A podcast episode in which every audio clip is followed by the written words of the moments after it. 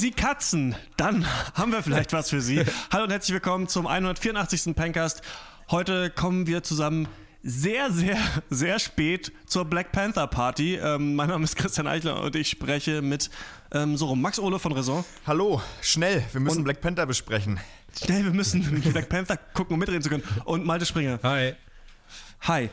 Ja, Horst Lukas ist schon wieder weg. Ähm, eine ja. kurze Erklärung dazu. Wir machen es äh, in letzter Zeit häufiger so, dass wir zwei Podcasts auf einmal aufnehmen, weil das planungstechnisch für uns besser ist. Ähm, jetzt nehmen wir gerade äh, diesen auf für diese Woche eine Black Panther und dann den, der danach kommt. Und es war letztes Mal auch so und da hatte Horst auch keine Zeit. Das heißt, er war jetzt viermal nicht zu hören. Ja. Äh, nächstes Mal hat er gesagt, hat er Zeit. Ähm, mal gucken, ob es klappt. Ähm, es liegt daran, dass ähm, wir, ja, viele von uns berufstätig sind, nur Abendszeit haben und Horst äh, mehrere Jobs hatte, die nur abends sind, dann noch Theater macht, was auch abends ist und ähm, ja. jetzt auch manchmal Worst of Chefkoch Auftritte hat, die auch abends, also Horst hat eigentlich jeden Tag tagsüber Zeit, ähm, wir aber nicht. Ja. Ja, Podcasten ist, äh, ist, High Risk, High Reward, würde ich sagen. Auf jeden Fall. Also, wenn so man einmal verpasst oder zweimal verpasst, ist ja. man einen Monat weg. Aber keine Sorge, wir haben ihn nicht gekickt. Er, genau, er ist einfach nur schon ja, wir vergeben. Haben, äh, das ist so, ähm, das Podcast-Game ist bei uns echt härter geworden. Ne? Also eigentlich, wenn du einmal nicht da bist, wird das sofort doppelt gepunished. Einfach. Ja, so, ne? so ist ja. Ist so ein bisschen wie beim Wrestling. Das stimmt. Ja. Mhm. Exakt so wie beim Wrestling ist es genau. Und exakt so wie beim Wrestling wird es auch ähm, bei unserem äh, Trommelwirbel nächsten Livecast, What? den wir machen. What? Pencast 200 Jawohl. live im äh, Leica in Neukölln. Wieder am 29.06. Äh, diesmal wird es äh, Eintritt kosten, aber nicht so viel, drei bis sechs Euro ähm, muss man zahlen, wenn man uns live sehen will. Wir Außer freuen uns super doll, dass es nochmal geklappt hat. Es hat jetzt lange gedauert, ne, bis es nochmal ja. ein Jahr eigentlich. Ne? Geht wir eigentlich. Wir würden es regelmäßiger machen, aber letztes ähm, Jahr war es ja am. Ich habe äh, richtig Bock. Ja, ich habe auch Wann total was? Lust. Es war letztes Jahr am äh, 30. Äh, April, ein Tag vom 1. Mai. Deswegen mhm. hatte ich ja meine, meine, äh, mein Demo-Outfit schon an. Ähm, ja. Ach ja, es ist herrlich. Ich freue mich richtig. Ich kann es ich kann's kaum erwarten. Ähm, das klingt jetzt so ironisch, weil es auch mein ironischer Ton ist, aber ich meine es gar nicht so. ähm, ja, ich habe auch mega Bock. Ich bin auch schon gespannt, weil wir haben toll, dass ihr dann alle kommt. Weil wir haben ja noch gar keine, wir haben ja auch noch keine Ideen und ich habe so, ich freue mich schon drauf, weil uns fällt bestimmt wieder irgendwelcher Quatsch ein und dann lacht man mit den mhm. Leuten zusammen, macht so ein bisschen Spökes. Ja, das können wir generell ganz gut Ideen äh, haben, glaube ich. Ich glaube, das, das liegt uns. Äh, ich nähe auf jeden Fall schon fleißig in meinem Luchadore-Kostüm. Ich würde das, das Design nochmal mit euch abgleichen. Nicht, dass wir alle ja. äh, mit dem Pantherkopf kommen, zum Beispiel. Ja. Oder so. Das mhm. müssen wir dann nochmal, müssen wir noch mal absprechen. Auch vom von den Farbschemata her, das ist dann schon wichtig. Ich kann mich nur mit weißen Superhelden identifizieren. Ne? Das ist Representation für mich. Also ja, ähm, Panther wäre für mich nichts, aber ähm, Spider-Man zum Beispiel fände ich toll. ich aber nicht mal, stimmt, der ist ja auch später schwarz in den, in den Comics. Ne? Weiß nicht, ob das jemand weiß. Ähm, ich freue mich auch mega. Ähm, wir werden es irgendwie mal gucken, ob wir es gleich machen, ob wir es anders machen, ne? was für Spiele. Ähm, auf ja. jeden Fall wird es Publikumsinteraktion geben. Ich habe Bock und wir könnten eigentlich auch so ein bisschen, komisch, dass wir es beim letzten Mal nicht gemacht haben, aber äh, vier Jahre Pencast ist ja dann auch. Stimmt. Demnächst könnten wir eigentlich danach direkt mit den Leuten feiern da im Leica. Ähm, ja. Ja, genau. 29.06. wahrscheinlich so 8 Uhr abends. Ähm, das ist, äh, wir machen noch ein Facebook-Event und werden euch jetzt wirklich auf Ewigkeiten damit zulabern. Das heißt, ja. ihr habt jetzt lange Zeit, nehmt schon mal frei. Und sparen. Ja. Markiert auch. euch das schon mal. Auch. Spart schon mal 3 bis 6 Euro. Und ähm, das muss ich natürlich auch ankündigen, wenn wir schon Geld nehmen, alle, die uns auf Patreon unterstützen oder auf Steady, kommen umsonst rein. Also genau. wenn ihr schon uns irgendwie unterstützt, dann ist es natürlich total nett und dann kassieren wir nicht nochmal da ähm, von euch ab. Ja. Genau.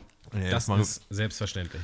Genau. Alles klar. Und da hoffen wir auch, dass Horst Zeit hat. Ich habe ihm jetzt geschrieben. Mal gucken, ob er da, ob er da vielleicht arbeiten so, muss oder eine Worst of Chefkoch Show hat mit 800.000 Zuschauern. Weiß man nicht. Also, und äh, falls ihr euch fragt, hä, ey, die Jungs sind ja verrückt. Da ist doch WM. Ähm, wir haben das äh, überprüft. Ähm, es ist, äh, gerade da ist spielfreier Tag. Das ist die Zeit zwischen der Gruppephase und Achtelfinale, für die, die es interessiert. Also da, es gibt keinen Grund, nicht zu kommen. Ähm, mhm. Also einfach nicht so viel. Schlaft euch gut aus, seid fit. Und dann geht's los. Die wilde Wahnsinnsfahrt. So ist es, so ist es. Wir würden uns sehr freuen, ähm, werden das noch oft erwähnen, aber könnt ihr euch schon mal anstreichen. 29.06. im Leica in Neukölln. Und dann ähm, sollten wir mal eine kurze Nachlese machen. Einmal, hm. es ist schon ein bisschen länger her, ja. Malte, aber jetzt können wir tatsächlich drüber reden und nicht so gefaked wie in der letzten Ausgabe, die wir vor der Berlinale aufgezeichnet haben, in unserem Aufzeichnungs- und Planungswahn. Ähm, ja, wir waren zehn Tage auf der Berlinale. Ich will das jetzt nicht überstrapazieren und jetzt nochmal jeden Film nacherzählen, okay. aber ähm, wie viel weißt du noch so von den ganzen Sachen, die du geguckt hast und die wir gelabert haben in zehn Folgen Berlinale ähm, Podcast? Ich glaube, ich könnte dir alle Filme, die ich gesehen habe, noch aufzählen und kurz zusammenfassen. Aber vor allem kann ich mich an die noch so gut erinnern, weil sie auch echt quatschig waren. Also das ist ja echt viel filmischer Quatsch. Das ist eigentlich leider fast das, was ich am meisten mitnehme von der Berlinale. Ähm, vielleicht muss man auch sagen, dass wir echt ein, dadurch, dass wir so ein straffes Programm hatten und beide eigentlich auch in Doppelfunktion irgendwie da war. Du musstest ja nebenbei noch viel arbeiten. Ich musste nebenbei noch mein Kino würdig vertreten auf irgendwelchen Empfängen und äh, Frühstücken. Äh, Frühstückspartys, bei denen ich irgendwie um 11 Uhr schon zwei Gläser Prosecco getrunken habe. Ähm, ja, man hat so das, diese, diese Festivalluft, diesen Festival-Glamour, man hat das, man ist jetzt nicht so darin geschwelgt, so eine Woche lang. Man ist da nicht wie auf äh, rosa Wolken durch Berlin getapst und von einem Star zum nächsten. Nee, es war schon echt auch knallhart, äh, viele Filme gucken und viel Bahn fahren und viel anstehen. Und wenn dann halt auch die Filme dich nicht so mitreißen, ist, ja, ist halt irgendwie nicht so die ganz runde Nummer, oder? Ja, hat mich auch ein bisschen gewundert, die Filmqualität, aber ich habe mich dann auch mitreißen lassen von einer leichten Negativität, die ich so ab Mitte des Festivals hatte, wo ich dachte, mhm. ich habe jetzt schon viele schlechte Sachen gesehen. Was kann denn da jetzt noch kommen? Und dann ähm, zum Beispiel am Freitag diesen Twarsch-Film zum Beispiel verpasst, der dann den Silbernen Bären gewonnen hat, den ja. großen Preis der Jury.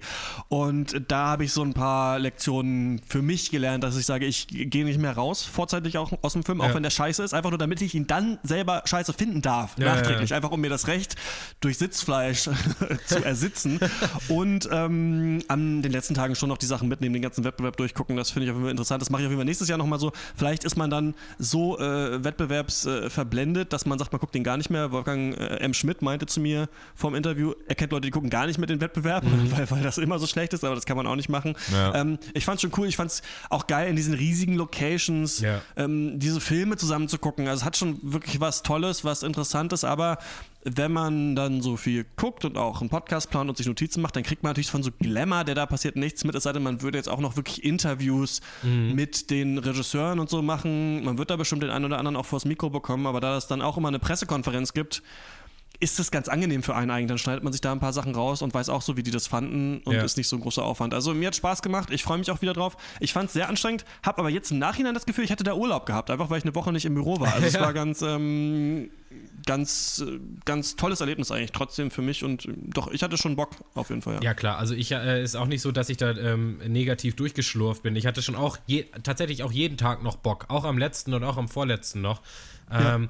Aber man kann das ja irgendwie noch sich selber schmackhafter machen, irgendwie habe ich gemerkt. Man vielleicht einen Film weniger gucken und dann doch mal in die Ausstellung noch gehen. Oder hier mal ja. ähm, ein bisschen früher den Podcast aufnehmen und dann wirklich nochmal auf eine Party gehen oder sowas in der Richtung. Ein bisschen mehr Ausgleichsprogramm und nicht, dass es sich dann halt wirklich nicht so anfühlt wie äh, nur abarbeiten. Das habe ich so gemerkt. Aber insgesamt, natürlich, es war meine erste Berlinale, mein erstes großes Filmfestival. Muss ich gar nicht so mega schlecht reden, war natürlich trotzdem eine super geile Erfahrung. Ja, hat mega Bock gemacht. Ähm, und wir werden es wahrscheinlich nächstes Jahr wieder machen, müssen mal gucken, ja. wie es ist. Und ähm, genau, das ist auf jeden Fall cool. Wir waren mit diesem Berlinale Podcast, also nochmal kurz an die ähm, Pencast-Hörer. Ich habe das ja auch alles hier reingeladen in unseren Podcast-Feed, aber es war auch ein eigener Podcast, deswegen haben wir ein bisschen anders gesprochen miteinander, nicht ganz so kumpelhaft und nicht so ganz so ähm, im Biergefasel mhm.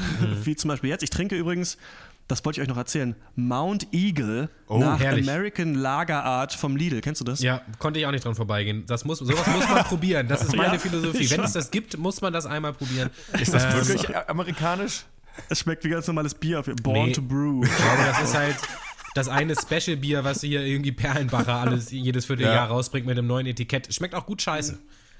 Mount ja. Eagle. Ich, in meiner Vorstellung sind wirklich alle das amerikanischen Biere so, dass ein Adler drüber fliegt, so in Amerika. Das Bier der Indianer. Und die Rocky Mountains drauf. Oder so. Keine Ahnung, weiß genau. ich nicht. Ja. Ähm, das war aber auch ein eigener Berlinale Podcast und der war zwischenzeitlich auf der Spotify-Startseite. Deswegen haben das schon relativ viele Leute gehört. Deswegen, ja. vielleicht hat es ja einer rüber gemacht von da in den Pencast-Feed. Dann äh, wollen wir Leute natürlich willkommen heißen, die jetzt neu dabei sind. Hallo. Ähm, ich habe mir die Nacht um die Ohren geschlagen, letzten Sonntag von Sonntag auf Montag und die ganze Oscar-Verleihung mir angeguckt. Ja. Ähm, nebenbei habe ich richtig viel geschafft. Ich habe Regal auseinandergebaut, Bücher aussortiert, Rechnungen wow. überwiesen. Nice. Also so richtig ähm, tausend Sachen, weil es auch so langweilig ist und so viel Werbung kommt, äh, dass man es kaum erträgt, finde ich. Mein Tipp ist immer, sich bei Rocket Beans TV deren Oscar-Cast auch anzugucken, nebenbei aufzuhaben als Stream, denn die gucken es auch nochmal. Das heißt, immer wenn bei der Verleihung Werbung ist, kann man mal kurz zu den gelangweilten Leuten rüber äh, schalten, die diesmal nicht so gelangweilt waren, weil Donny O'Sullivan dabei war, der wirklich hyperaktiv ist, glaube ich. Also er hat in einer Tour durchgelabert. Im Chat haben die Leute sich mega aufgeregt. Ich fand's Hammer, weil so um, um vier Uhr nachts, du bist selber fast am Einpennen, hat halt nur Scheiße geredet. So ähm, fand ich richtig gut. Habt ihr was ähm, mitbekommen von den Oscars? Von der Verleihung? Gar nichts. Also ich ja. Genau, irgendwelche Reden nochmal angeguckt oder irgendwie. Nee, habe ich dieses Jahr nicht gemacht, weil auch äh, ich das Gefühl hatte, der Bass war wirklich überhaupt nicht da. Also mhm. äh, die meisten auch Artikel, die ich gefunden habe, haben wirklich nur die Preise runtergebetet und am Ende nochmal die Liste mir hingeklatscht. Dementsprechend habe ich auch wirklich nur die Gewinner durchgelesen, aber ja. nicht äh, sonst mit den Oscars interagiert dieses Jahr. Dito, ich habe, äh, ich weiß nicht, ob was irgendwie äh, bei der Veranstaltung passiert ist, Highlights der Show oder so, auch, auch wirklich nur geguckt, wer gewonnen hat, dann leicht beschämt festgestellt, dass Shape of Water gewonnen hat und ich dann noch mal ein bisschen innerlich den Shape of Water Cast Revue passieren lassen und der doch bei uns wirklich kein, keinen leichten Stand hatte, möchte ich mal gelinde sagen, ja. denn am Ende war es ja auch nur ein Fischmann, wenn man drüber nachdenkt äh, und ähm, aber naja, ja, hab, hab da auch nochmal so festgestellt, ja, ich, ich glaube, wenn ich den in einem anderen Moment hätte ich den Film vielleicht gut gefunden. Weiß ich nicht. Dann vielleicht hätte ich dann auch Lust gehabt auf den Zauber des Kinos oder was weiß ich was, keine mhm. Ahnung. Ähm, ja. Man findet ihn ein bisschen gedanklich besser, wenn der immer nominiert ist und man sieht ja dann immer Ausschnitte aus den Filmen. Ne? Und da kommt so beste Kameraführung und dann Shape of Water, dann denkt man sich so, ah, so schlecht sieht oh, gar nicht aus. Ne? Aber nee, das ist schon kein, das ist schon kein besonders guter Film, kann man glaube ich so festhalten. Ähm, Max, du darfst gar nicht so äh, ähm, trübsinnig vor dich herreden, denn du hast unser groß angelegtes Oscar-Tippspiel gewonnen. Ach, nee, Kann ich dir jetzt sagen, ja mit fünf von neun Punkten. Ja. Malte und ich haben beide jeweils vier. Wir haben ja nicht alle Kategorien getippt. Ähm, wir haben uns schön in die Nesseln gesetzt bei Best Picture, da haben wir alle Three Billboards gesagt und mhm. bei Best Screenplay haben wir auch Three Billboards gesagt, das wurde Get Out. Ähm, ansonsten waren die Schauspieler, die Preise bekommen haben, genau die, von denen man es gedacht hat und man ja. kann, glaube ich, auch sagen, man gewinnt das Oscar-Tippspiel, indem man einfach sich fünf Artikel durchliest und die äh, Sachen, die da stehen, einfach nimmt. Also das ja. ist, glaube ich, die beste Chance, okay. das zu gewinnen, weil besser kann man eigentlich nicht selber tippen als diese Leute, die halt äh, dann das alles zusammen akquirieren. So, ne? Ja. Ähm, und äh, ja, das, also die, bei den Schauspielern war es eigentlich immer das Gleiche. Was cool war, fand ich, war, da habe ich mich wirklich gefreut, ist, dass Roger Deakins äh, ja. für beste Cinematografie gewonnen hat. Der Typ ist auch irgendwie sau sympathisch. Er hat im Interview auch danach gesagt, dass er einfach wirklich nur gerne Filme dreht und hat sich auch dann erst auf die Bühne, hat sich dann so ganz oft verlegen durchs Haar gefasst und gesagt, dass er sich halt für sein Team freut, mit dem er seit 30 Jahren das zusammen macht und so. Ich weiß nicht, der wirkt überhaupt nicht eitel ja. oder so, ne? Also der wirkt einfach nur wie so ein Techniker. Ähm, das Interessante war an dieser ganzen Veranstaltung, dass die komplett unter dem Zeichen Repräsentation stand. Also es ging in allem, was irgendwer gesagt hat, ging es um Repräsentation. Ne? Mhm. Sind jetzt in diesem Film sind jetzt Frauen äh, in der Hauptrolle, die es vorher nicht waren. Oder äh, Get Out zeigt eben diese weißen Herrschaftsverhältnisse aus einer anderen Richtung. Und dann wurde tausendmal Black Panther erwähnt an diesem Abend, obwohl der für nichts nominiert war und ja. keine Ahnung was. Aber es wurde dauernd ähm, gesagt, wie toll das ist. Und am Anfang kam Jimmy Kimmel raus. Ja, das war eigentlich witzig, weil er halt als weißer Typ natürlich dann so erzählt hat, ja, wie toll der Moment gerade ist für Schwarze und für Frauen. Und Guillermo del Toro hat nochmal gesagt, dass er eigentlich ein kleiner Junge aus Mexiko ist und sowas. Mhm. Und ich mhm. will es auch natürlich niemandem absprechen. Repräsentation ist auch wichtig, da werden wir in Black Panther auch gleich nochmal drüber sprechen müssen. Aber ist jetzt auch nicht das Einzige, was von Interesse ist, so wenn man Filme bewertet. So. Und deswegen wirkte es dadurch, dass es so viele Reden gab, die das hervorgehoben haben, aber der Abend so langweilig war, dann doch ein bisschen bieder und angestrengt, fand ich. So mhm, okay. diese, ganze, diese ganze Stimmung bei dieser Veranstaltung. Und das Interessante war, dass die Filme dann alle gar nicht gewonnen haben. Also zum Beispiel wurde ganz, ganz oft den Abend über gesagt, dass ja diese Frau, die Mattbau und äh, da die Kameraführung gemacht hat, mhm. die erste Frau ist, mhm die für Cinematografie nominiert ist. Und ich habe halt mich in so einer komischen Rolle in mir gefunden, wo ich gedacht habe, ich will aber nicht, dass die erste Frau gewinnt, ich will, dass Roger Deakins gewinnt. Ja, also, aber ist ja auch völlig valide. Also genau, an, ne? genau ist es ja. Also Ne, das Ding ist klar, wenn es nur noch irgendwie ähm, Proports ist und man nur noch durchzählt, dann es geht, soll ja auch irgendwie um den Besten gehen oder so. Ne? Das ist halt interessant so. Und das hat man halt bei vielen Sachen gesehen, dass dann Emma Stone auf die Bühne gekommen ist bei Beste Regie und gesagt hat, in dieser Kategorie sind vier Männer nominiert und Greta Gerwig. Und dann hat es aber halt Guillermo del Toro bekommen. Also es war so, man hat Stimmung dafür gemacht, aber es war dann in den Preisen quasi nicht so richtig drin. Ja, ne? gut, aber da muss man vielleicht auch ähm, ja, einfach mal von dem Gedanken weggehen, dass halt dir die, die Inszenierung von Hollywood, wie sich halt Leute gegenseitig Preise verleihen, irgendwie eine wertvolle politische Bühne ist. So ja, die Leute gehen halt schon irgendwie so auch auf den Zeitgeist und das ist ja auch alles richtig und gut, was sie sagen, aber da kann man jetzt nicht erwarten, dass da der, der gesellschaftliche Diskurs vorangetrieben wird vielleicht. Ja. Man weiß es halt nicht so richtig. Ne? Ja. Man, irgendwie ist es schon gut es ist schon und besser, sinnvoll, als wenn das halt ja. nur weiße Leute sind, die die weißen Leuten Preise geben, nur weiße Männer, so, ne? ist natürlich mhm. besser. Aber es hat auch so was Predigendes und irgendwie denkt man auch so, ich weiß es doch aber auch irgendwie. Ne? Und das ist aber, genau, können wir bei Black Panther, glaube ich, gleich aber auch nochmal drüber reden. Aber das wäre so das, was ich bei den Oscars ähm, so mitgenommen habe und nochmal erzählen wollte. Äh, ihr habt nichts verpasst, kann ich sagen. Ich kann eigentlich jedem sagen, man muss das nicht gucken. Also ich finde es immer trotzdem ganz cool, so live dabei zu sein, aber ähm, ja, Leute, spart euch das lieber und lest am nächsten Tag äh, in der Zeitung, wer gewonnen hat. So, dann haben wir, glaube ich, diese ganzen Sachen abgearbeitet und können zu Black Panther kommen. Ein schwarzer Panther pirscht sich an. Mal sehen, was er so alles kann. Ja, wird auch Zeit. Äh, Black Panther Pantera Negra nenne ich ihn. Catman habe ich auch schon gelesen, äh, wie man ihn auch immer nennen möchte. Ja. Das ist auf jeden Fall der neueste Film im äh, kleinen, überschaubaren Marvel-Universum. äh, der Charakter, äh, Charakter Black Panther wurde ja, wie ihr wisst, in Captain America Civil War schon eingeführt, bekommt jetzt seinen Standalone-Film. Regie geführt hat Ryan Kugler, ähm, der hat vorher Fruitvale Station gemacht und Creed, die haben wir beide im Cast besprochen. Und Black Panther ist jetzt also mit Kugler ähm, der erfolgreichste Film von einem afroamerikanischen Regisseur aller Zeiten und auch der fünft erfolgreichste im Marvel Cinematic Universe. Kurz zum Cast: äh, Chadwick Boseman als Black Panther, Michael B. Jordan als äh, der Antagonist Killmonger, in Nebenrollen noch äh, Lupita Nyong'o, Daniel Kaluuya, Forrest Whitaker, Letitia Wright. Ergibt summa summarum eine vollständige Bingo-Karte äh, angesagter schwarzer Schauspieler in Hollywood gerade. Die einzigen weißen Rollen, selbstverständlich, Bilbo und Gollum, äh, Martin ja. Freeman und Andy Serkis äh, spielen auch noch mit. So, äh, geht los. Am Anfang äh, lernen wir erstmal die Geschichte von äh, Wakanda. Das ist die mystische Stadt in Afrika, in der der Film größtenteils spielt. Wir lernen, dass vor Jahrhunderten ein riesiger Vibranium-Komet auf der Erde gelandet ist, um den dann ein Krieg entbrannt ist zwischen fünf afrikanischen Stämmen. Vier haben sich dann darauf geeinigt, zusammen über das Vibranium zu herrschen. Der fünfte wird abtrünnig, verzieht sich in die Berge. Äh, Vibranium ist natürlich, äh, das wisst ihr, das wertvollste Metall auf der Erde. Damit kann man einfach alles machen, also neue Technologien entwickeln. Man kann sich das in die Klamotten stricken, ganze Städte mit Energie versorgen. Kein Wunder also, dass äh, Wakanda dann zur fortschrittlichsten Stadt auf der Erde sich entwickelt, weil man aber in Wakanda keinen Bock hat, äh, in die Probleme vom Rest der Welt reingezogen zu werden, errichtet man dann ein Schild um die Stadt, äh, die sie dann unsichtbar macht und bleibt lieber unter sich. So, T'Challa, aka Black Panther, wird jetzt also neuer König von äh, Wakanda, natürlich im Trial by Combat, das kennen wir aus Game of Thrones. Ja. Aber Obacht, äh, der abtrünnige fünfte Stamm, wer hat aufgepasst, der kommt aus den Bergen, will auch auf den Thron und als wäre das nicht genug, kommt dann der böse Waffenhändler Ulysses Claw, Klaue geschrieben, was ich total geil finde. Ja. Äh, das ist Andy Serkis und äh, stiehlt eine ordentliche Portion Vibranium aus, äh, aus Wakanda. Und ja, Black Panther begibt sich dann natürlich auf die Pirsch, äh, muss äh, feststellen, dass Claw nicht alleine handelt, sondern Hilfe von einem mysteriösen Amerikaner mit dem Spitznamen äh, Killmonger bekommt. Killmonger hat subtiler Name auch, ja, ja, sehr subtil, hat persönlichen Beef mit Wakanda und auch er will äh, ja, T'Challa vom Thron stoßen und neuer Herrscher von Wakanda werden. Es gibt also, wie man das dann so kennt, ordentlich auf die Omme. Ähm, nebenbei gibt es eine ganze Bandbreite afrikanischer Kultur auf der Leinwand zu sehen. Es werden politische Themen wie Unterdrückung und Kolonialismus äh, angerissen. Und das macht dann in der Summe, ja, was eigentlich? Das frage ich euch. Ist es ein weiterer Superheldenfilm oder doch dieser einschneidende kulturelle Moment, wie es in der Presse äh, so ein bisschen angepriesen wird? Ähm, für mich ist es auf jeden Fall erstmal der, äh, vielleicht der Superheldenfilm mit den sympathischsten Darstellern so, und Charakteren. Mhm. das ist mir mhm. aufgefallen.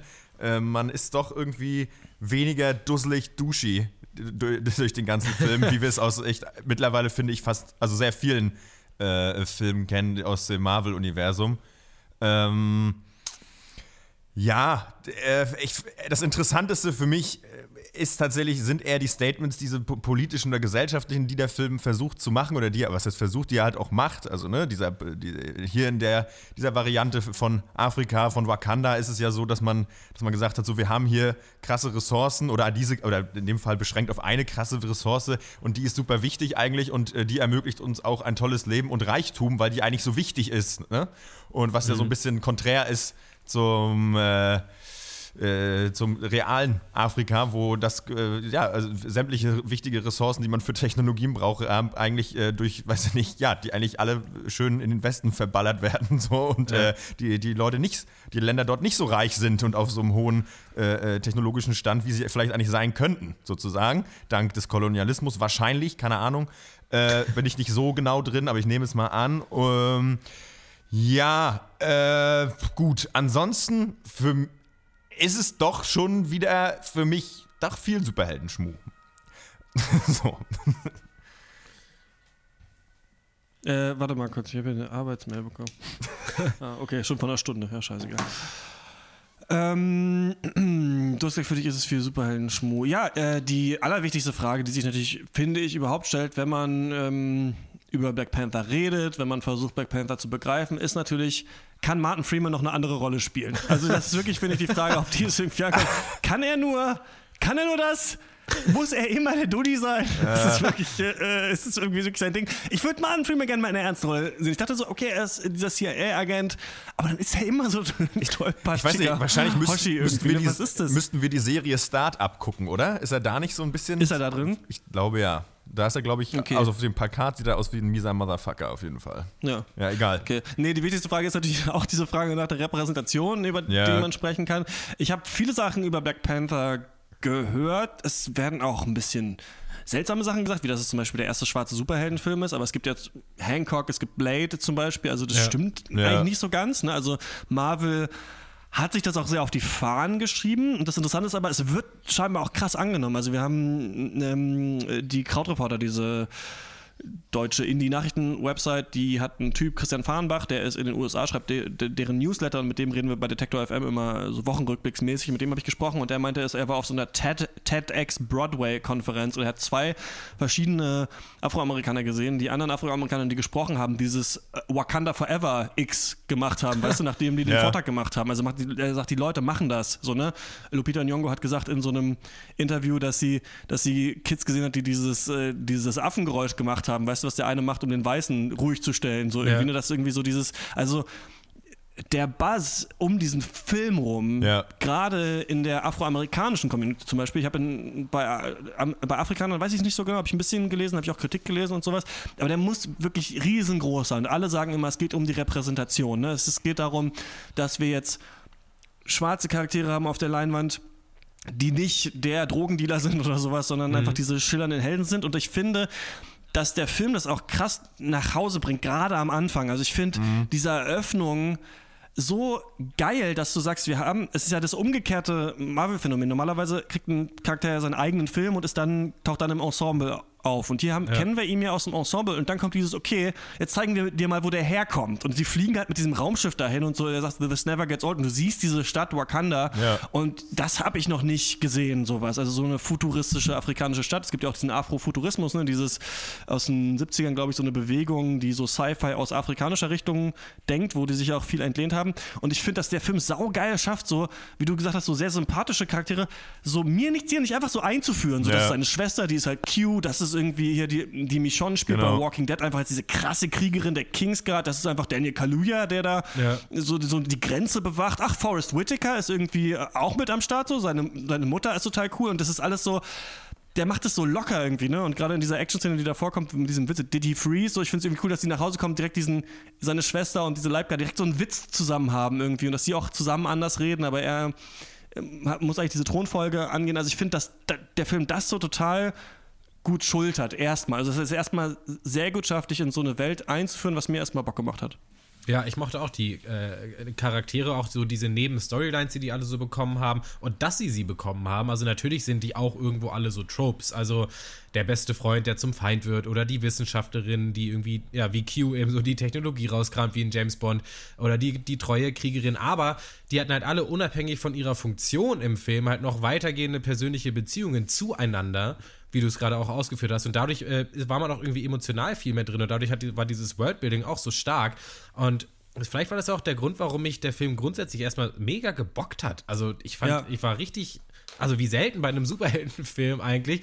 Das, ähm, ich war schon ein bisschen skeptisch, weil also positiven Buzz hat jeder Marvel-Film und äh, Ja. das hätte ja, Ja. auch der nächste Wonder Woman sein können oder der nächste Guardians. Also Superhelden mal im Weltraum, Superhelden mal mit Frauen, jetzt Superhelden mal mit Schwarzen. Ne? Wie, wie wäre das? Ja. So, nö, aber der Film ist eigentlich das, finde ich, was man oft so vermisst, so bei Beispiel Tor 3 auch, irgendwie sein ganz eigenes Ding. Also schafft also natürlich die typischen Marvel-Elemente auch. Also die, ich fand die Action-Szenen waren echt super, die Witze haben auch gesessen hier mal wieder. Visuell natürlich überragend. Aber er hat auch seine eigene abgeschlossene kleine Geschichte. Also nicht so dieses typische Sequel anteasen, äh, tausend Cameos werden sich aus dem Arsch gezogen, Fanservice hier und da und irgendwie Augenzwinkern und dies und das. Da hat er irgendwie für mich drauf verzichtet und einfach nur seine, ja, dann doch äh, fast schon Shakespeare-mäßig simple Geschichte von äh, äh, äh, Rache und Verrat und was auch immer halt runtererzählt. Und das hat mich einfach gefreut. Also, dass man den einfach auch an sich, standalone, wie das ja auch eigentlich sein sollte, einfach so genießen kann. Und ich habe ihn auch echt genossen.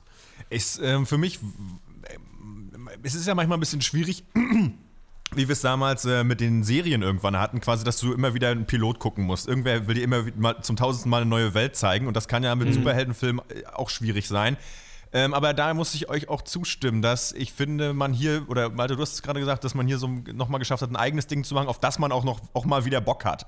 So, weil äh, wir ja mittlerweile in so anderen Handlungssträngen uns da im Comic-Universum befinden, wie zum Beispiel jetzt auch bei Thor der Ragnarök, wo man dann anfangen muss, ich meine, keine Ahnung, in den Comics gibt es das wahrscheinlich alles schon, weiß der Geil, ich kenne mich damit nicht aus. Äh, Weißt du, dass dann irgendwie Thor und Hulk müssen dann irgendwie sich in der Arena battlen, dass man dann ist, das irgendwie schon sonst wohin zu spinnen, damit man irgendwelche Leute sich auf die Nase hauen lassen kann. Und ich finde es hier Ja. ganz cool, dass man mal wieder nochmal im Urschleim anfängt und einfach mal nochmal eine Welt aufbaut irgendwie. Und das ist schön und der Film nimmt sich da, finde ich, auch echt die Zeit für und auch nimmt sich auch viel Zeit, um Leute einzuführen.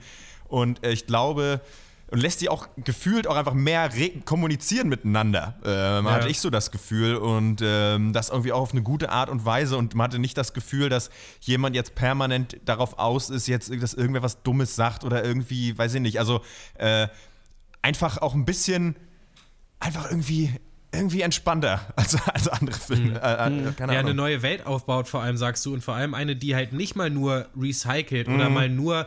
Äh, guck mal, wir haben hier einen neuen visuellen Stil oder andere Ja. Gimmicks. Hier bei Doctor Strange äh, sind die Wände auf einmal krumm, sondern sich wirklich mal einer neuen Kultur bedient, die halt Ja. so noch nie ausgeschöpft wurde. Und das macht halt schon einen krassen Unterschied, finde ich. Also, das Mhm. ist schon, das ist schon nochmal der Effekt, dass es hier was ganz Neues ist, obwohl es natürlich auf, auf Handlungsebene nicht unbedingt was ganz Neues ist. Nee. Also allein was Wakanda als Schauplatz angeht, also da kann Avatar für mich auch echt kacken gehen. Also das, das zieht für, bei mir auch sowieso ja diese Mischung aus Tradition und Technologie, so wie das ja auch Steampunk so unter anderem macht. Ja. So, weiß ich nicht, Sci-Fi-Nashörner, also da hast du mich schon. So, da bin ich schon drin. So. Oder einfach nur so zwei Dudes, die halt echt so in Stoffgewändern irgendwo lässig an einem, weiß ich einem Bison-Gehege cornern und dann kommt halt der Hologrammanruf aus dem Armband. Ich finde, das, äh, das ist halt so ein mega cooler Stil, also diese Vermischung auf inhaltlicher Ebene vielleicht problematisch, können wir vielleicht auch noch drüber reden, diese Traditionalismus, aber was das äh, fürs Auge hergibt, fand ich hier also ganz viel und ganz großartig. Und wie selbstbewusst und beiläufig der Film das schafft, finde ich. So, also Ja. da einfach sozusagen, okay, das, diese Welt gibt es einfach, die ist so. Es gibt jetzt hier, hier eine Afrika, eine Stadt, die irgendwo in Afrika sich befindet, die abgeschottet ist von der Welt, die sich technologisch hochentwickeln konnte und deswegen beziehen sich die Leute auch irgendwie sehr positiv auf ähm, auch so tribale Merkmale, zum Beispiel Frisuren, Kle- Kleidung und so weiter. Und das sind alles unsere Hauptcharaktere, also es gibt, ist ja, Jimmy äh, Kimmel hat wirklich auch den Gag gemacht bei den Oscars und gesagt, ich weiß noch, als es eine Zeit gab, wo man gesagt hat, mit einer Frau in der Hauptrolle und ähm, irgendwie so vielen Afroamerikanern könnte man nie einen Film machen. Ich weiß noch, weil das letztes Jahr halt war. Und das, das stimmt schon so ein bisschen, dass Leute gesagt haben, wir wissen nicht, ob das wirklich funktioniert. Marvel hat jetzt gesagt, wir holen Ryan Kugler, ne? Einen der, was für ein geiler Typ, auch wenn man den in den Interviews hört, hat auch den krassen Slang, es ist so nice. Ähm, und äh, wir holen den und machen das mal, ne? Und er hat halt gesagt, okay, dann hole ich aber auch die geilsten Schauspieler, die wir irgendwie kriegen können. ja. Und dadurch hämmert der Film dir das so geil vor den Latz und es bockt einen halt richtig doll. So, das Interessante ist nur, wenn wir über. Nee, das muss ich noch kurz sagen. Geile Frauenrollen. Also äh, das ja. auch nochmal, um das nochmal hervorzuheben. Die Leibgarde ist äh, komplett weiblich. Sie, die Wissenschaftlerin ist, äh, seine Schwester ist eine Frau. Sein Love Interest ist nicht einfach nur dazu da, Love Interest zu sein, sondern ist eigentlich so eine Undercover-Agentin, die eigentlich gar nicht zurück will dahin. Aber trotzdem, das hat auch Lupita Nyong'o in vielen Interviews gesagt, trotzdem lieben die sich halt und unterstützen sich auch. Ne? Also sie mhm. sind, sie, sie ist auch nicht jetzt ein Charakter, der sagen soll, Männer sind alle scheiße, ja. sondern es geht einfach darum, dass die kooperieren zusammen. Aber so wie man halt auch mit seiner eigenen Freundin, der hat auch nicht, also, sind ja auch, normalerweise soll es so sein, dass zwei Leute auf irgendwie sich ebenbürtig sind. Ja. Und äh, ja. das ist halt in diesem Film auch irgendwie so. Ja. Zur Symbolik und auch zur politischen Aussage, das ist schwierig und da sagen Menschen ganz viel unterschiedliche Sachen. Ich finde, das können wir mal ähm, ansprechen, wenn wir wollen. Da gibt es ganz viele verschiedene Punkte. Ich würde vielleicht mal anfangen damit, dass Killmonger ja ein Afroamerikaner ist, der quasi im Stich gelassen wurde von Wakanda und jetzt sagt, ihr habt dieses Vibranium, ihr habt diese Macht und das wäre eigentlich eine Macht, mit der man alle, er sagt our people, aber er meint wahrscheinlich die Schwarzen, ne? weltweit die Unterdrückten befreien könnte. Und er möchte das machen, dadurch, dass er Waffen, diese, diese Nashörniger Witz, witzigerweise, ne, dann dahin bringt. Und dann ist es ziemlich schnell eigentlich Common Sense unter fast allen Charakteren, dass man ihn aufhalten muss in dieser in, in diesem Plan, den er da den er da mhm. vorführt. Ja. Und das hat man glaube ich öfter bei glaube ich guten Bösewichten, dass die auch das Gute wollen, aber mit fragwürdigen Mitteln. Und ähm, da würde ich euch mal fragen, findet ihr das äh, wirklich so klar schwarz-weiß, also dass Killmonger hier eigentlich der Böse ist und die in Wakanda die Guten sind? Nee, äh, finde ich tatsächlich nicht. Nee. Ähm, also ich hatte den Gedanken auch, äh, dass es für mich nicht so ganz klar war, denn äh, das natürlich schon eine Frage ist, denn äh, da kann man jetzt schon, klar kann man da rumkritteln, dass man halt sagt, ja, Wakanda betreibt ja Nationalprotektionismus da und so weiter oder keine Ahnung. Ja, hm. wenn man so will, kann man das. Ja. Aber mehr also, habe ich dazu auch nicht zu sagen, tatsächlich. Hm. Ich finde gerade in der Figur von, von Killmonger wird es für mich eigentlich am deutlichsten, dass es schwierig ist, politisch so hart äh, in einen Blockbuster-Film einzusteigen, der halt trotzdem auch noch Blockbuster-Regeln unterliegt. Denn er soll ja zwei verschiedene Sachen gleichzeitig sein. Irgendwie einerseits, wie du es gesagt hast, so ein bisschen der Zurückgelassene, der sich halt aus seiner Unterdrückung befreien will, beziehungsweise alle Unterdrückten befreien will, was natürlich was Gutes ist. Andererseits braucht aber der Film als Film einen Bösewicht und deswegen muss er, hat er halt auch diese Dr. Evil-Komponente, dass er halt, wie, wie er sagt, die Welt zerstören will, um eine bessere aufzubauen. Ja, wisst ihr, wer noch so die Welt zerstören will, um eine bessere aufzubauen? Halt jeder Willen in jedem Superheldenfilm. ja. so. Und da für mich ähm, Außer Sauron, der will einfach nur, einfach nur alles unterjochen. der will nichts aufbauen, ja. Nee, aber das ist halt für mich, wie, wie, wie trennst du das? das also, was ist halt äh, benötigtes Trope und was ist dem Charakter, was liegt dem Charakter inne und zeichnet ihn aus und äh, nur wenn es nämlich das zweite wäre, könnte man auch den Film dafür richtig kritisieren, finde ich. Und ich habe da so meine Schwierigkeiten mit, weil man kann den Film inhaltlich und was auch Repräsentation und so weiter angeht, glaube ich, an, weiß nicht, ganz vielen Stellen kritisieren, aber vergiss dabei vielleicht, dass das einfach so angelegt ist in dem Genre. Naja, es kommt ja darauf an, du könntest ja am Ende zeigen, dass Killmonger der Gute ist zum Beispiel. Also du musst ja, du sagst jetzt, das ist das Genre, das Genre ist der Superheldenfilm, natürlich brauchst du Ende einen Bösen, der besiegt wird, aber er könnte ja auch wieder aufstehen zum Beispiel, ne? oder es könnte sich ja auch umdrehen. Und ich glaube sogar, das würde ich nämlich unterstellen, dass in diesem Film angelegt ist, dass der vielleicht recht hatte. Also dass vielleicht in einem späteren Film T'Challa dann sagt, okay, Moment, was machen wir eigentlich? Ne? Und es ist ja so, dass sie schon auch eine Entwicklung durchmachen, ne? wie sie diesen diesen, diese Fortschrittlichkeit, äh, die sie da aufbauen, vielleicht auch teilen können mit der Welt. Aber es geht eben am Ende eine starke Charity-Ebene, die schon ein bisschen seltsam ist, einfach, ne, die in dem Film ist. Ja. Und da sind viele interessante Sachen drin, nämlich dieser ganze Protektionismus ist ja eine Sache, die gab es in Afrika tatsächlich, nachdem die Befreiungsbewegungen den Kolonialismus besiegt haben. Also zum ja. Beispiel in Tansania hat Julius Nyerere hat das Land ja abgeschottet, weil das, das ich weiß es noch aus so, einer, so einem Uniseminar und ich finde das immer noch so ein starkes Bild, weil er eben, eben meinte, alle Verbrecherstaaten ähm, schließen sich gerade zusammen zu einer Superorganisation, die sie Europäische Union nennen. So, und das finde ich, fand ich halt so ein geiles Bild aus der anderen Sicht ja. gesehen. Ne? Ja, ja. Werden die halt so stark jetzt, dass wir kein Trade machen können mit denen, dass wir gar nichts machen. Wir müssen uns abschließen, wir müssen unsere eigene Gesellschaft machen. Dadurch ist dieser Nationalismus, der natürlich negativ ist, kann in Afrika auch quasi eine positive Konnotation haben, weil halt diese Nationalbewegung, die waren, ja. die den, also der, quasi der Nationalgedanke hat dafür gedient, überhaupt das Land zu befreien, ne? so ein bisschen wie in Indien auch zum Beispiel. Und ähm, Deswegen ist es halt vielschichtiger, wie ich vieles halt vielschichtiger ja. finde in diesem, in diesem Film irgendwie. Ja, aber hm, nochmal zurück vielleicht zu Killmonger kurz, aber wenn der wirklich, weiß ich nicht, dann doch der Gute sein soll, finde ich das aber schwierig zu vereinen mit der Tatsache, dass er auch noch so seine persönliche Racheebene drin hat und dass er eben ja, ja. äh, auch äh, gezeichnet wird als ab, die absolut äh, durchtrainierte Killing Machine, der so und so viele tausend Menschen schon getötet hat, die er sich dann auf seinem Körper verewigt äh, durch Narben. Und dass er nicht mit Black Panther äh, in eine Konversation treten will, sondern ihn töten und vom Thron stoßen will und äh, die Macht an sich reißen will. Das ist dann, das passt für mich dann wieder nicht zusammen mit dem, ja, aber eigentlich will er doch, ist es doch gut, dass er alle Unterdrückten befreien will. Ja, na klar, na klar ja, ist ja natürlich ja. Die, so die, die, per, die, Perversion dieses Gedankens, aber die Grundidee, da ja okay. ähm, sein Vater ja quasi auch die Waffen ähm, wollte, um die Schwarzen zu befreien.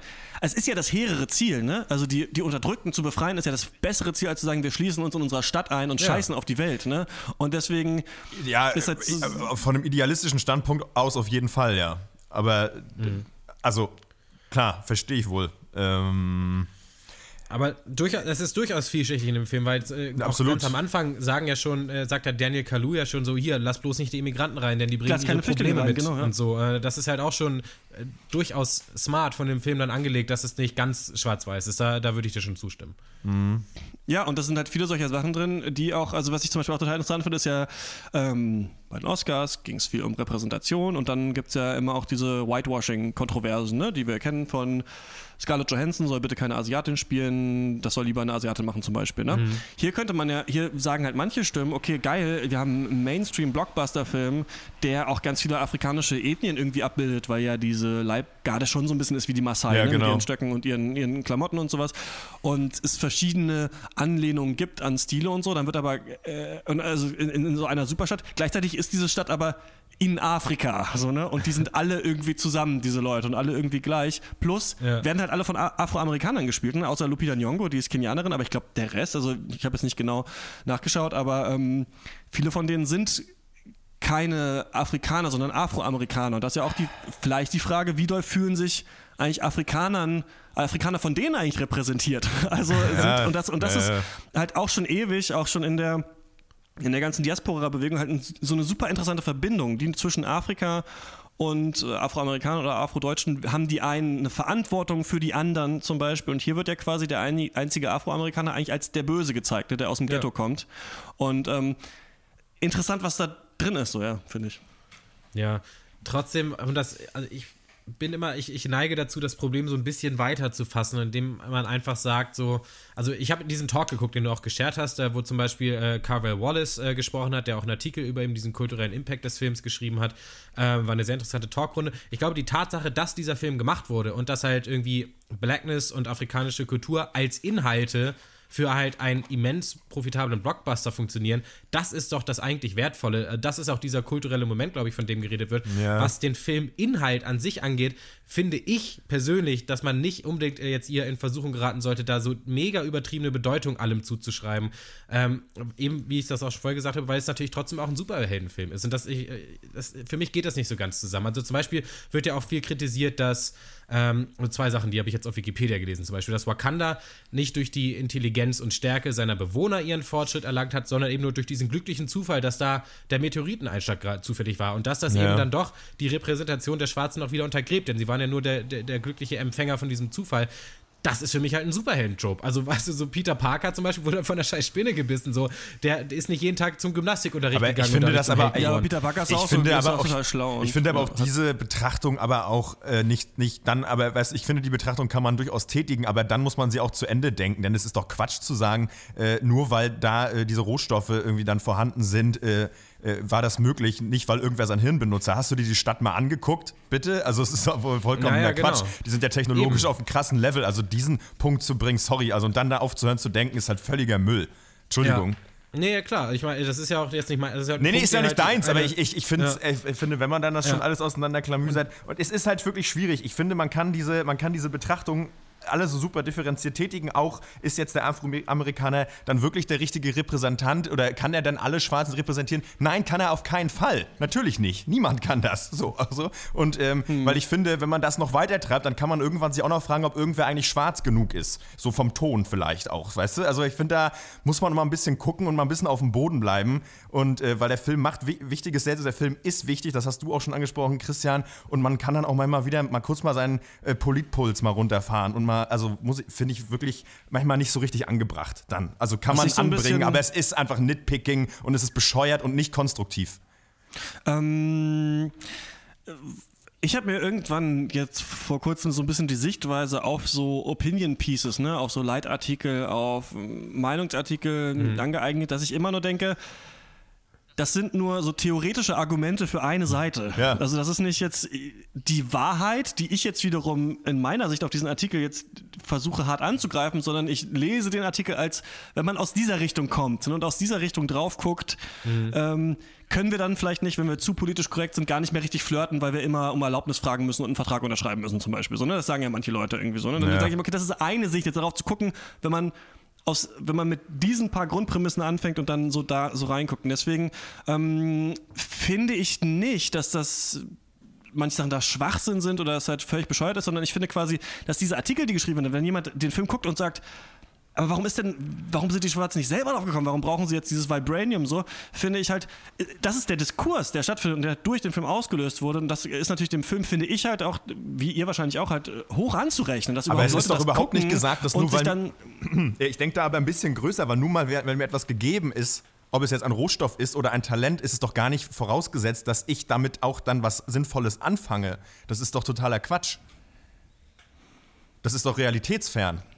Ja klar, bei diesem einen Argument hast du gesagt, macht das Argument logisch Jetzt. keinen Sinn mehr. Klar, da gibt es halt bei vielen Sachen, aber trotzdem, also dass man quasi das so für bare Münze nimmt und da solche Dinge reinliest und sich dann an manchen Dingen stört, das zeugt für mich eigentlich äh, aber das sind für mich so intellektuell die der sind, Film hat. ja ja gut meinetwegen ja ich glaube mich manchmal ähm, ich finde man kann diese äh, diese Position oder diese, diese, diese, diese Fragen mal aufwerfen aber ich, für mich bleibt das oft wenig als wenig mehr als eine intellektuelle Spielwiese dann, die man da aufmacht. Ja, aber das ist für mich eigentlich, das ist ja mit das Wichtigste, was Kino also fast leisten kann, dass die Leute sich danach treffen und sagen, ja, aber warum ist die, also zum Beispiel, warum sind die Leute so äh, technologisch fortgeschritten, aber haben dann trotzdem dieses patriarchale Königssystem, wo dann ja. einer kommen kann, haut dir aufs Maul und dann ist er ja. König. So, das, ist, das sind eigentlich, finde ich, valide Punkte und Artikel, die da geschrieben werden. Mhm. Oder warum, und das Interessante, also finde ich halt auch, dass ich mich ja so ein bisschen dann in der Uni im Studium mit äh, so afrikanischen und Entwicklungsthemen und so auseinandergesetzt habe, das ist ja total interessant, weil, wie afrikanisch gesagt wird, ist ja auch patriarchal und ist ja auch tribal. Also es gibt ja tatsächlich also Parteien, die nur für bestimmte Ethnien ja, einstehen quasi, ne? zum Beispiel in Kenia, so, wo dann, wo es richtige Unruhen gibt dann nach Wahlen, wo sich Leute verprügeln und sonst was. Und ähm, deswegen finde ich halt geil, also bei vielen Sachen, wo ich so merke, ah krass, das ist hier auch irgendwie drin. Ne? Also das ist drin, ob es dann, ob dann der Kommentar, der den der, den der Film dazu macht, ob das so smart ist, das ist nicht bei jeder dieser Thematiken so. Das kann man, glaube ich, auch nicht erwarten. Aber ich finde halt total geil, so als Zuschauer, dass das irgendwie da drin ist. Ne? Dass du am Anfang diese vier äh, verschiedenen Ethnien da siehst, die dann halt nicht gegen ihn kämpfen wollen. Du so merkst, ah, das könnten die sein, das könnten die sein. Wie ist das mhm. dargestellt? So, was hat man sich genommen und wie selbstsicher ist man damit umgegangen? Das finde ich total gut. Andere sagen halt, diese eine Sache war Mist. Zum Beispiel, dass halt, ich würde auch sagen, dass halt die Guten eigentlich eher die Bösen sind, so von ihrer, äh, von ihrer Sichtweise. Das finde ich aber gar nicht so schlimm. Äh, das finde ich eher irgendwie interessant an dem Film, ja. Ja, das ist vielleicht auch das, was ich vermitteln wollte, dass das eigentlich alles gar nicht so schlimm ist.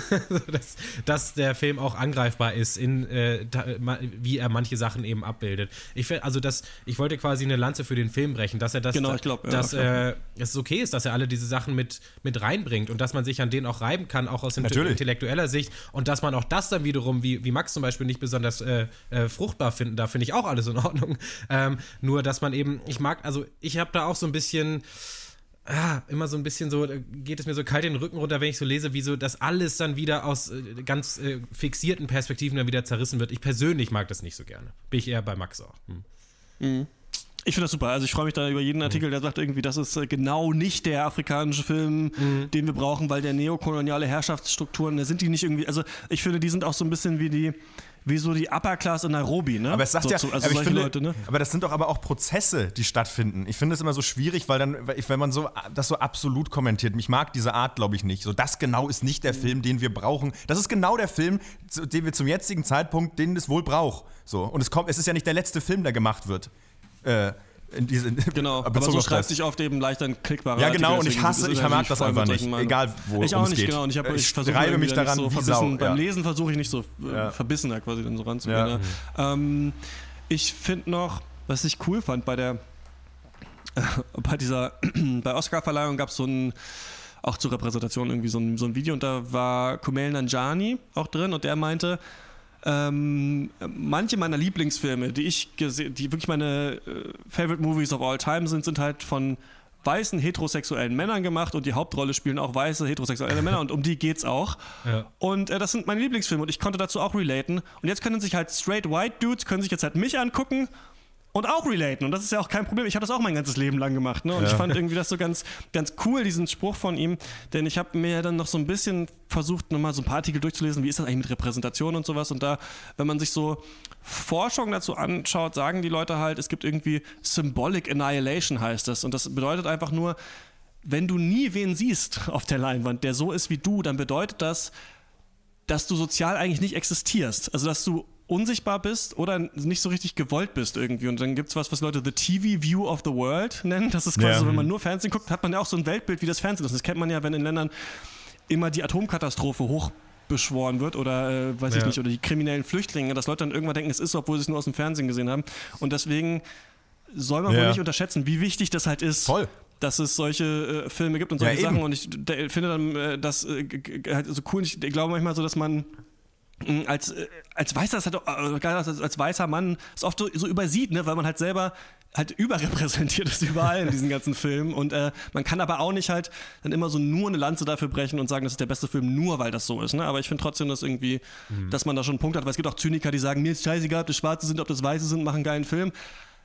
Scheißegal finde ich das nicht. Nee, ist, nee, ist es auch nicht. Also, weil das ist ja auch wirklich dann aus dieser privilegierten, also die, ne, diese Faulheit kann man sich ja nur leisten, weil man privilegiert ist. Also das stimmt. Diese Genau, ich Faulheit glaube im halt manchmal, man selber ist irgendwie, man ist so weit im Diskurs schon weiter, denkt man manchmal, ne, dass das jetzt nochmal erzählt werden muss, jetzt wie bei Oscar, dass jeder nochmal sagt, dass es wichtig ist, dass auch Frauen gut Rollen bekommen. Ja, so, ne? Aber Ich finde, es ist dann ich- halt eben trotzdem wichtig, dass die Filme auch gemacht werden. Dass man nicht nur Ja, eben. Also, ja, richtig. Also, und ich meine, ja, ma- manchmal, wenn man denkt, äh, irgendwelche Diskurse sind schon längst vom Tisch, weil man selber meint, da schon viel weiter zu sein, äh, dann kann man einfach mal rausgehen in die Welt einfach mal wieder und kurz mal nicht mehr nur mit sich selbst reden oder dem Internet oder seinem Freundeskreis, wo, man, wo es eh schon so einen Konsens gibt, einfach mal mit Leuten, die man einfach mal rausgehen, mit Fremden sprechen. Dann findet man, stellt man schnell fest, dass eben nicht alles so eindeutig ist, dann auch. Also, äh, ja. Also meine Impf äh, Anti-Impf-Community würde dir da jetzt widersprechen in deinem Buch.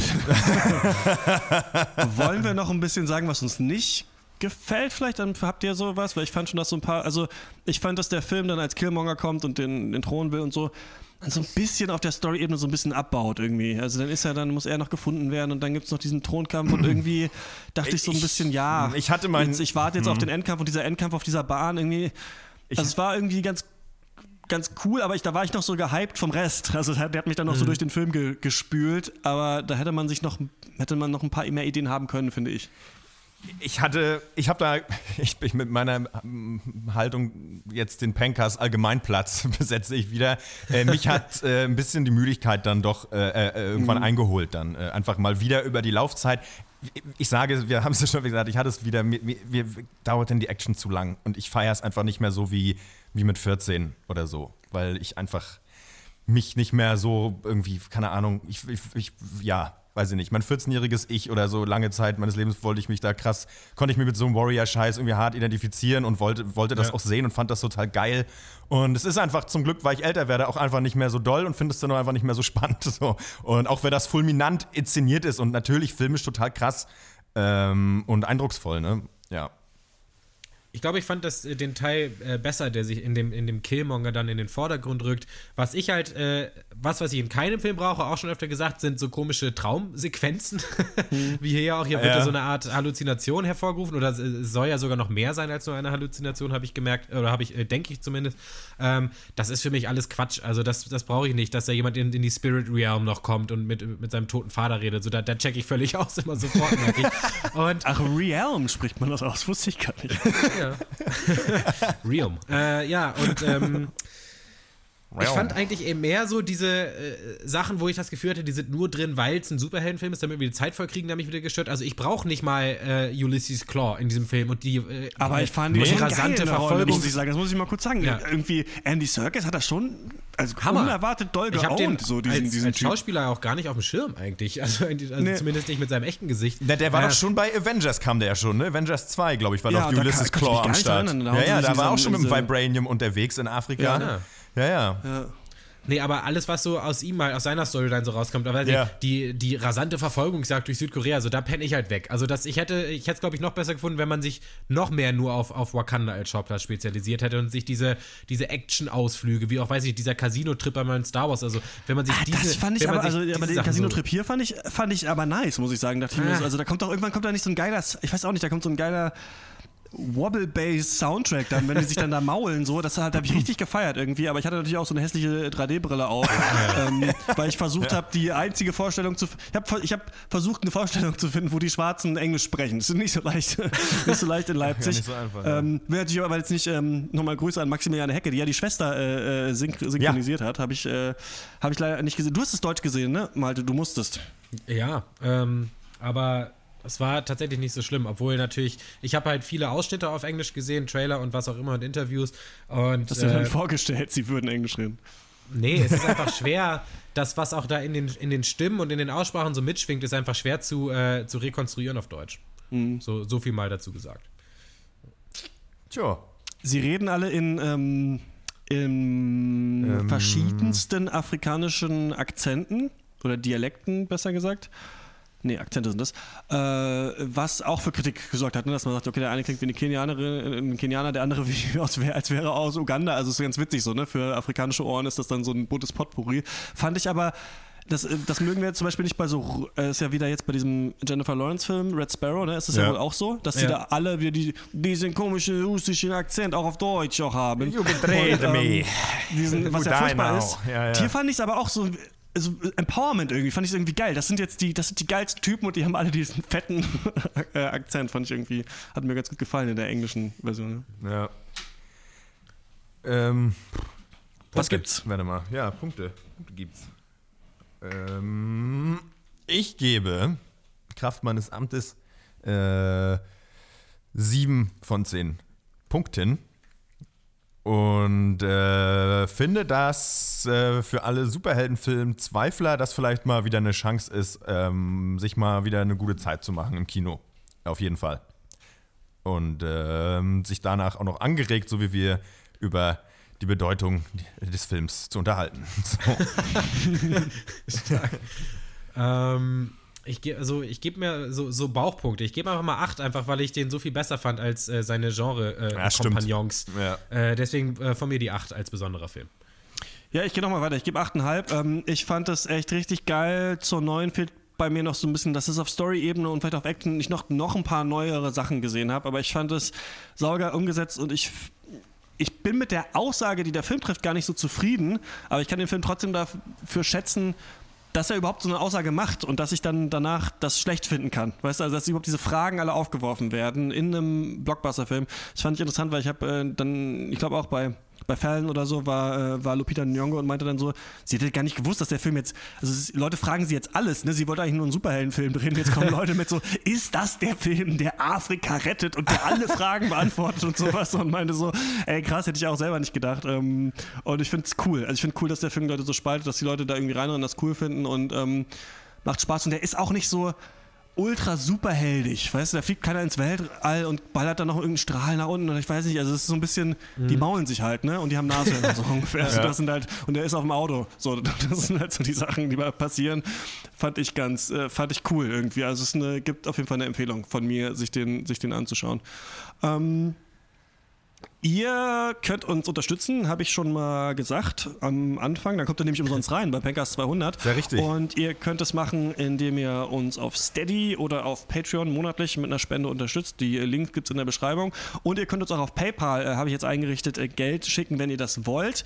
Ähm, an äh, Konto werde ich auch nochmal irgendwo dann mal eintragen. Da kriegen wir dann nämlich alles, sonst kriegen, zwackt sich ja immer irgendwer was ab.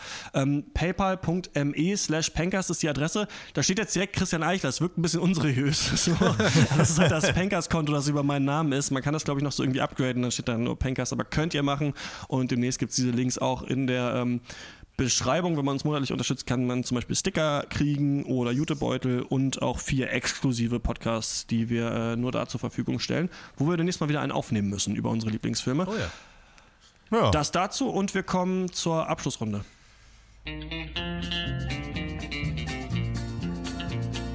Wir haben viele über Movies getalkt Doch wir wissen noch nicht Was uns so passiert ist Seit dass wir in der Abschlussrunde drüber reden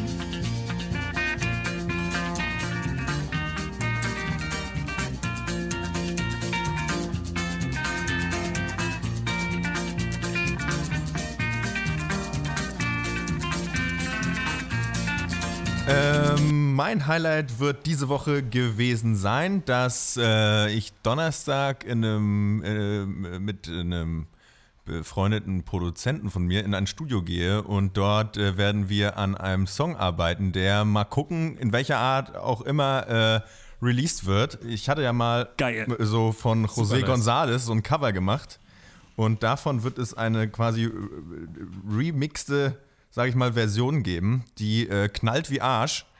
Und äh, ich bin mal gespannt. Es soll, gibt Leute aus der Musikindustrie, die meinen, die, dass sie das geil finden und gespannt sind, was daraus wird. Deswegen, das heißt immer heißt nichts, bis es irgendwann heißt, dass es was ist. So, also wenn man versteht, was ich meine, ist, ich drücke mich ein bisschen aus wie Rocky.